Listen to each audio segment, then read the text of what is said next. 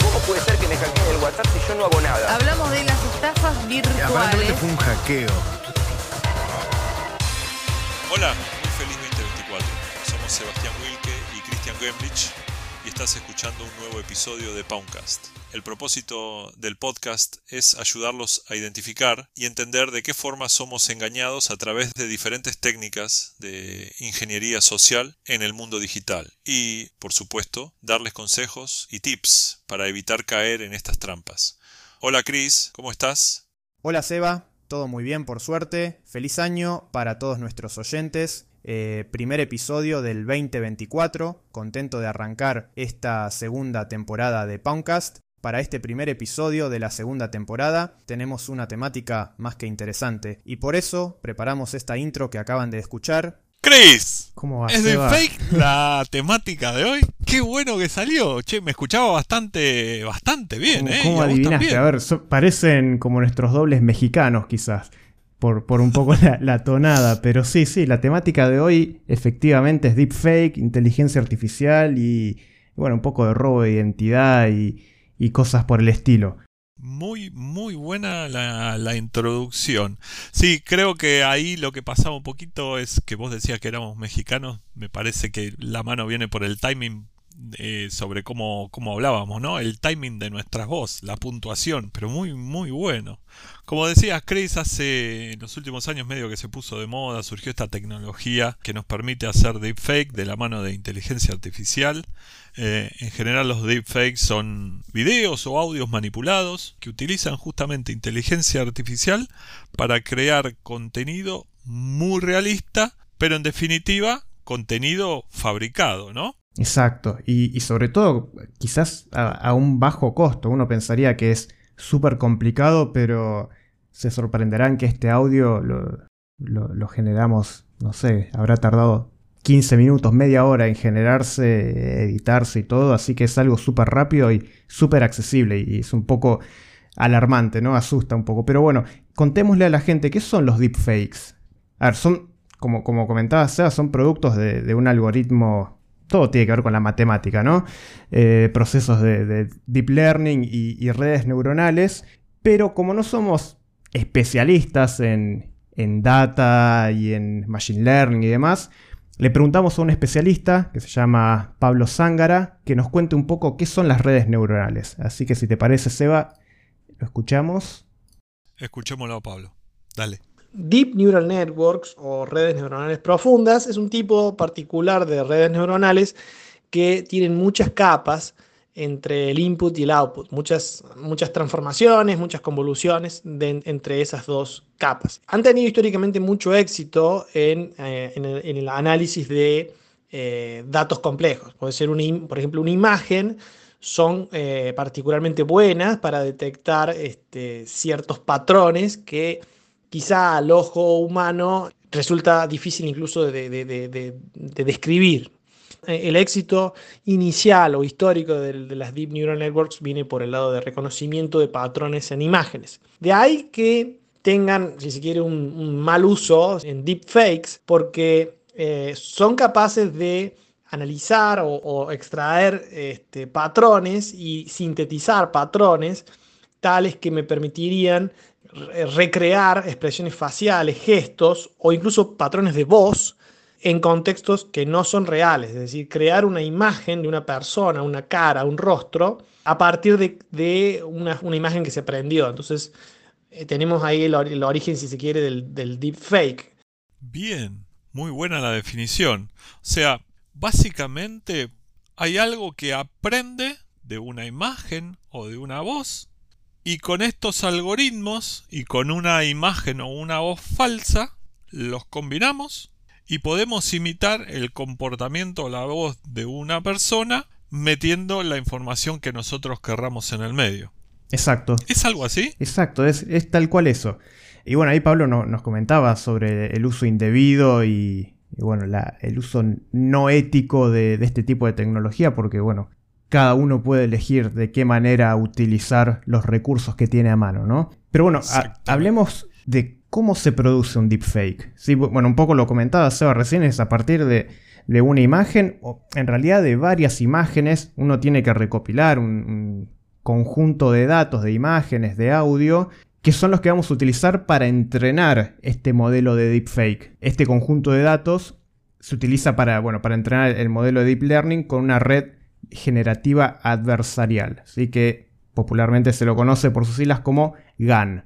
Así que ahí Pablo también nos va a explicar qué, quiere decir esto GAN y qué son estas redes adversariales.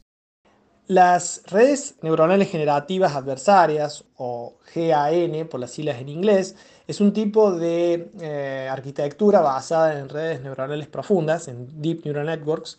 Eh, son dos, redes neuronales, una que tiene la tarea de eh, generar una imagen lo más realista posible a partir de básicamente ruido, nada, y la otra tiene la tarea de discernir si ese output de la primera es una imagen eh, real de una imagen artificial o una imagen irreal. El entrenamiento se hace básicamente, como dije, en una arquitectura de adversario, en el sentido de que la primera red se optimiza para generar imágenes que sean cada vez más realistas, mientras que la segunda se optimiza para que poder discernir eh, imágenes reales de artificiales que son muy parecidas entre sí. El punto de equilibrio, en el punto de equilibrio se logra, luego de una suficiente en de procesos de entrenamiento, la red generativa, la que genera la imagen, llega a niveles este, muy buenos, si se quiere, para, los fines de generar una imagen eh, artificial, pero con un grado, de realismo eh, sorprendente.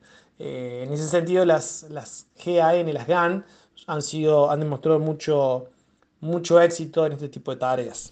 Ok, entonces, resumiendo, las GAN son dos conjunto de redes neuronales distintas, uno que genera imágenes, video, voces, lo que fuera, y el otro que empieza a discernir si eso que está generando la primera red neuronal es bueno o no es bueno, y va descartando. Entonces se vuelve a entrenar. Y así hasta que logras tener un producto más o menos acabado que el que está entrenando a esas redes decide es bueno o no es bueno. O sea, termina de refinar. Correcto. Bien. Che, Chris, y tengo una pregunta. Vos para, para hacer esta intro, ¿cuántos minutos, segundos de audio necesitaste para replicar nuestras voces? Bueno, hice un par de, pruebas, pero, pero bueno, tomé fragmentos de, de nuestras voces de, de, los distintos episodios que fuimos grabando de podcast y los subí para que aprenda y entienda cómo hablamos, cómo, si tenemos algún tipo de modismo, la cadencia de la voz, etcétera. Y eso fue súper rápido, no sé, creo que en cinco minutos ya tenía una línea de texto, o sea, yo le escribí el, diálogo y esta inteligencia artificial lo leyó y la verdad que el resultado fue sorprendente y fue algo súper rápido, o sea, no, tuve que, usar ni, mucho procesamiento de cómputo, ni, tiempo, ni nada. ¿Y plata? ¿Te salió algo? Eh, ¿O fue todo 100% gratis? Sí, a ver, fue gratis, pero hay, hay, algunas tecnologías que son pagas, hay otras donde son gratuitas. Eso depende a gusto del consumidor y cuántas ganas tengas de, invertir tiempo. Quizás si, no tenés muchas ganas de, aprender o implementar y simplemente te querés divertir o ver qué tal funciona, puedes poner un par de dólares en, en alguna plataforma y que te lo genere, ¿no? Qué bueno, qué bueno. Bien, entonces aprendimos qué es un deepfake y cómo se produce. Ahora vayamos a nuestro día a día. Esto tiene aplicaciones útiles de la vida real y también tiene el lado B, que es el que vamos a terminar hablando ahora en un ratito. Pero yendo a las aplicaciones útiles, se me ocurren un par en la educación. No sé, hay ejemplos que permitirían hacer una traducción automática, ¿sí? en videoconferencias, modificando las expresiones faciales de la persona que está hablando y de la boca para que fuera coherente con el audio traducido si es que hay una traducción en el medio, de manera tal de mejorar el contacto visual entre que está viendo a esta persona y el, y el oyente, ¿no? Pero tenemos un, un, ámbito de aplicación donde se viene dando en los últimos años, que es el cine, Chris. Sí, el cine la verdad está explotando esta tecnología. Empezaron con los CGI, con, bueno, no sé si recuerdan, con con el caso de Paul Walker y, la serie de Rápido y Furioso, donde usaron la tecnología CGI para poner la cara del actor en algunas escenas que faltaban filmar. También en The Mandalorian pusieron, usaron inteligencia artificial para poner a... Bueno, no es un spoiler porque ya pasó hace rato, ¿no? Pero aparece Luke Skywalker de joven ahí en, en la serie y, usaron obviamente inteligencia artificial para que se vea lo más real posible. Y algo que, también pasó últimamente es que el actor Bruce Willis, que, está con algunos temas de, salud, lo que hizo fue ceder su imagen para que las empresas de, deepfake y, y, las productoras puedan usar su cara, su imagen en películas aún cuando él no esté disponible para, grabar o, aparecer en escenas. Es, es como que casi que no hay límites con esto. Sí, me pregunto, me y esto es una pregunta, ¿qué puede pasar en la industria musical también? Si alguien llega a ceder o si alguien quiere imitar, digamos, a algún, algún artista.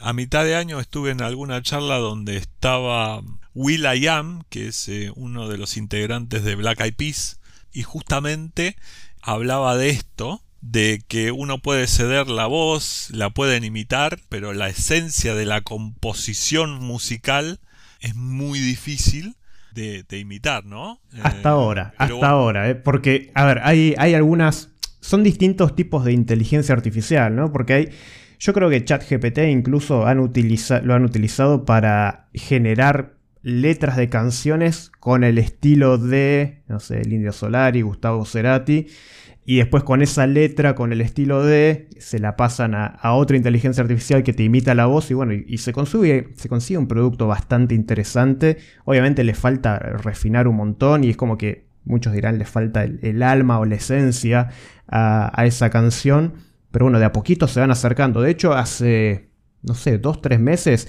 hubo un caso con Bad Bunny donde le generaron una canción y mucha gente pensó que, era realmente Bad Bunny el que la había hecho y se hizo mega viral. Y, al artista no le gustó para nada esto. Obviamente, obviamente.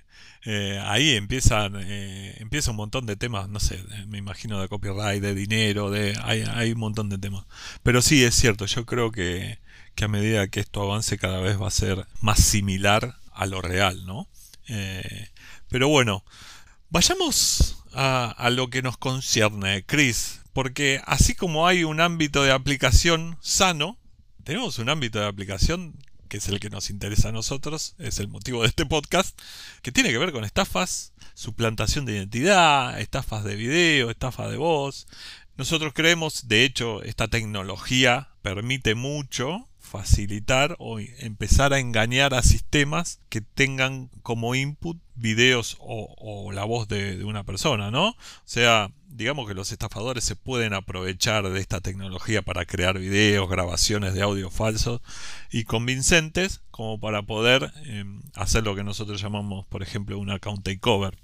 Eso en ciertos, eh, en ciertos ambientes tal vez corporativos, qué sé yo, pero también tiene otras aplicaciones no tan santas que tienen que ver, eh, por ejemplo, con hablar en nombre de otra persona mostrando contenido que no es real, ¿no? Y no solamente para estafar, sino para difundir mensajes que tal vez no son ciertos o mensajes que querés que crea cierto público. Sí, el caso, un caso emblemático es el que pasó con el presidente de Ucrania, con Zelensky, donde una, un canal de televisión ucraniano difundió el video donde aparecía el presidente pidiéndole a sus tropas que, se rindan. Eh, y era un deepfake. Y este canal no sé si lo hicieron adrede o no, eh, yo imagino que no, quizás por eh, desinformación, ignorancia, pero, pero lo pasaron y, hubo mucha gente que se lo creyó. Claro, no, no, no chequearon las fuentes. Eh, no chequearon la fuente de donde venía. Sí, también había un, un, caso de. Bueno, un caso. Nada, era una cuenta en redes sociales, creo que era una cuenta en TikTok, eh, donde había alguien que se hacía pasar por Tom Cruise, ¿no? Eh, haciendo videos, bailando, y tenía un montón de seguidores, pero de hecho era, era un deepfake de Tom Cruise. Y de hecho, hasta la cuenta creo que tenía indicaba el nombre de la cuenta, indicaba que era una parodia a Tom Cruise, que no era real. de creo que tenemos sí, sí, un montón. Tienen, tienen que hacer a veces el disclaimer porque llegan a hacerse tan virales que, bueno, en el caso este de, la cuenta de Tom Cruise, no, aparentemente no tenía ninguna intención maliciosa, simplemente eh, estaba aburrido y, hacía divertir a la gente, pero había gente que creía que era realmente él. Eh, entonces, nada, tienen que poner ese, ese, tipo de disclaimer para que la gente que vaya al perfil entienda que no está viendo al verdadero Tom Cruise, sino que es una persona nada que ver que está usando tecnología para parecerse al actor, ¿no? Exactamente, exactamente. Y en todo lo que es videos y, mensajes de, de broadcasting, llamémoslo, es donde creo que más se está usando el deepfake, incluso tal vez más que para, que para hacer una estafa, por ejemplo, con biometría en alguna entidad financiera o, con biometría de voz, ¿no? Pero sí es algo eh, a, lo cual le tenemos que prestar eh, mucha atención. Em, Hablando de prestar atención, ¿a qué le prestamos atención, Seba, para detectar estos deepfakes? A veces es muy complicado, a veces están muy bien hechos, tienen mucho tiempo de, entrenamiento, mucha computadora, mucho fierro para entrenarlo. Pero bueno, a veces la tecnología todavía no es perfecta, o al menos la que tenemos al alcance de nuestras manos todavía no es perfecta. Seguramente hay organizaciones que la tienen ahí escondida con, con alguna actualización o demás, pero bueno, lo que hoy tenemos disponible tiene sus fallas, ¿no? Sí, obvio que tiene sus fallas. Acá va una batería de tips para nuestros oyentes. Creo que la forma más fácil, si estás teniendo, si, si, si la transmisión es en vivo para saber eh, si es un deepfake, es eh, en un video, es pedirle a la persona que está del otro lado del video que se pase la mano por sobre la cara, ¿no? En general, cuando pasa eso, hay una deformación en la cara y te permite ver que, hay un fake en, la presentación de, la cara, ¿no? Y después con la inspección visual tenés un montón de factores, un montón de lugares eh, donde podés hacer foco y podés llegar a descubrir de una manera más fácil. Hay gente que está más entrenada que otra. Eh, si estás viendo un video con deepfake.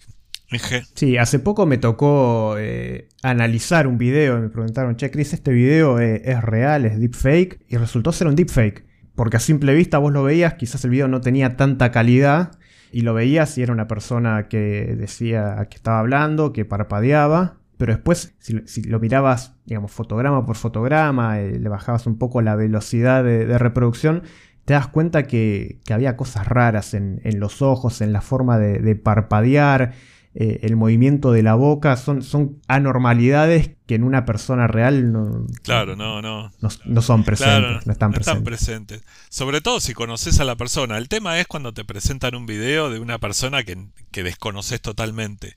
Ahí a mí lo que me sirve mucho es mirar la comisura de los labios o cómo parpadean ¿sí? al momento de que están hablando y ver si hay cierta congruencia entre los parpadeos y en los movimientos de la boca y también, bueno, vos tal vez sos un poco más experto o para la gente que tenga un poco más de experiencia, hay ciertos factores de iluminación sobre los videos, sobre las personas, ¿no?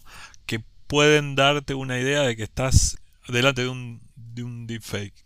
Em, sí, de hecho, una, una, de las formas, hay algunas empresas que, bueno, en uno de los capítulos anteriores hablamos sobre lo que es la prueba de vida o, o liveness detection para detectar si hay realmente una persona del otro lado. Algunas empresas usan eh, esto que comentabas, Seba, de, la iluminación, que por ejemplo te, dicen ponete el teléfono cerca y en la pantalla te empiezan a, poner distintos colores, como para que la cara se te ilumine de distintos colores, eh, no sé, rojo, amarillo, verde. Y obviamente vos cuando entrenás un modelo no lo entrenás con todos los colores reflejándole en la cara, lo entrenás con una luz estándar. Y ya. Y eso cuando... Claro, porque si no se, te hace inmanejable todas las variables con las cuales tenés que, trabajar y entrenar el modelo, no, no terminás más. Y es una buena técnica para identificar si, si del otro lado tenés un deepfake o tenés una persona real. Exacto.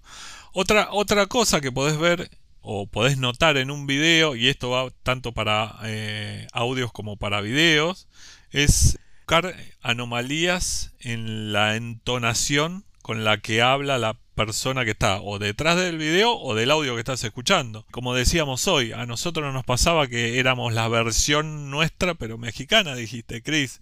Eh, son temas de timing en el relato, como decía antes, si es un video, movimientos raros o no coincidentes en los labios, pausas pocos naturales. Obviamente tenés que conocer un poco a la persona en muchos casos, pero en general esas pausas o ese timing en el relato te puede dar una buena idea o te puede hacer sospechar que lo que estás escuchando y lo que estás viendo es un deepfake. Tenemos más tips, Chris. Sí, tenemos más tips. Este es quizás un poco más técnico, pero bueno, si de, algún, de alguna manera llegan a tener acceso al video o al audio, pueden mirar los metadatos. Los metadatos es como la información de la información. Sea, por ejemplo, eh, un metadato de un audio puede ser el autor, el número de pista, el año, pero también hay otro tipo de datos como con qué programa se, editó por última vez, la fecha de creación, incluso a veces la ubicación geográfica. Y bueno, toda esa información, todos esos datos nos pueden llegar a dar algún tipo de indicio de si es un archivo eh, o un audio, un video eh, real o, manipulado digitalmente. También podés verificar los orígenes. Esto en el caso de que te llegue algo a vos, ¿no? No estoy hablando... A veces es medio difícil hablar de un video de, eh, de esos de broadcasting, un audio de broadcasting, pero si uno duda de algún video, de algún audio que le llega, siempre podés ir, como decíamos con los mails, ¿no? Ir a contactar al supuesto originador de ese audio o video y preguntarle si realmente el video o el audio es, es eh, auténtico o no. Y hay más. Sí. Tampoco confiar tanto en lo que se ve en la tele. Eh, de hecho, hace poco con la tormenta esta que hubo, eh, tremenda el fin de semana, donde se voló todo y se inundó y se rompieron árboles, en los canales de televisión empezó a circular una imagen que, donde se veía como la forma de un tornado era una imagen real, pero era una imagen de un tornado del norte de Estados Unidos. Y lo tomaban como si fuese de acá de la costa. No, crean todo lo que se ve en los medios, porque incluso como vimos en, el ejemplo del presidente ucraniano, ese canal de televisión probablemente no chequeó la fuente y empezó a difundir fake news. Y a veces incluso hasta para llamar más la atención pueden llegar a, retocar algo, ¿sí? A nivel video, como para que llame más la atención y presten más atención a las noticias que están que están pasando. Tema de fake news, Chris, creo que podemos hacer un capítulo más adelante para ver cómo, cómo identificarlas. Sí, sí, Y hay herramientas, Chris. Eh, vos sabés que la otra vez estaba, estaba investigando un poquito y hay herramientas que son gratis. Y viste que hoy con ChatGPT y todas las tools que hay para generar eh, contenido escrito, notas, etcétera, etcétera, hay mucho contenido que está generado por inteligencia artificial. Y buscando un poquito descubrí una herramienta que se llama Hive, que en realidad es una plataforma en donde vos lo que podés hacer es, eh, suponete que te, no sé, te mandan un mail, un, artículo o algo, o ves publicado un artículo en un blog que te gusta y decís, che, me suena medio raro, agarrás, copias eso, lo subís a la plataforma, le das clic en analizar y te da un porcentaje de qué tan fake o qué tan armado con inteligencia artificial está hecho ese texto. Lo mismo puedes hacer con una imagen. Es muy bueno, el terror de los estudiantes ahora. Antes tenías en el rincón del vago los resúmenes, ahora tenés ChatGPT que te genera las cosas y bueno, eh, ahora un profesor puede usar esta herramienta para identificar si están tratando de... De pasarlos por encima, Exacto, sí. sí, incluso esta herramienta tiene hasta un add-on para Chrome. Está buenísima, porque directamente agarras el, el addon, lo, lo, habilitas y mandas el texto de las imágenes y, te dice enseguida. ¿Y para videos sospechosos tenés algo, Chris? Para videos, sí, hay, hay, algunas herramientas. La realidad es que muchas son pagas. Pero bueno, hay, hay algunas, como por ejemplo eh, Deepware, que es una plataforma donde vos subís el video y te lo verifican. Que bueno, yo creo que Deepware no es, no es paga, pero y por eso tampoco es tan precisa. Pero bueno, te da como una especie de, input o te orienta un poquito sobre si el video es sospechoso o no. Sí, sí, vos sabés que yo la probé un par de veces de Deepware y si bien eh, utiliza, creo que utiliza tres o cuatro motores distintos para decirte qué tan trucho es el video que está subiendo o no, o qué tan original, cuando termina de analizarlo, si vos no estás muy convencido, tiene como un botoncito que te dice, veámoslo con un experto, y ahí tenés que pagar y te dan un análisis mucho mejor del video que, subiste, obviamente pagando y, lo ve un experto. Así que, bueno, así, así como tenemos herramientas para crear deepfake, tenemos herramientas para, para detectarlos de alguna forma. Así que, bueno, para nuestros oyentes, esperamos que les sirvan eh, estos tips para poder detectar, eh, no sé, textos, audios, videos que no los convenzan tanto, ¿no? Exacto. Bien, Chris, Estamos. ¿cumplimos con el horario? Sí, ¿Estamos? Sí, sí, estamos para cerrar. Como siempre, síganos en nuestras redes sociales, Twitter, X e Instagram como pauncast-ok, pwncast-ok. Déjenos ahí consultas, inquietudes. No sé, si vieron algún deepfake o alguna noticia, algo que les haya llamado la atención, compártanosla, así si la vemos y, y podemos debatir también. Y, y bueno, también si sufrieron algún tipo de estafa, ustedes algún conocido, y nos la quieren hacer llegar para que analicemos y, y también compartamos con el resto de los oyentes, así están, estamos todos protegidos, también más que bienvenidos. Buenísimo, Chris. Cerramos entonces. Como siempre, gracias. Mi nombre es Sebastián, me acompaña Chris. Esto fue Podcast. Nos volvemos a encontrar en dos semanas para seguir hablando de fraudes, hackeos, estafas y cómo podemos protegernos. Un abrazo. Nos vemos, Chau. buen comienzo de año.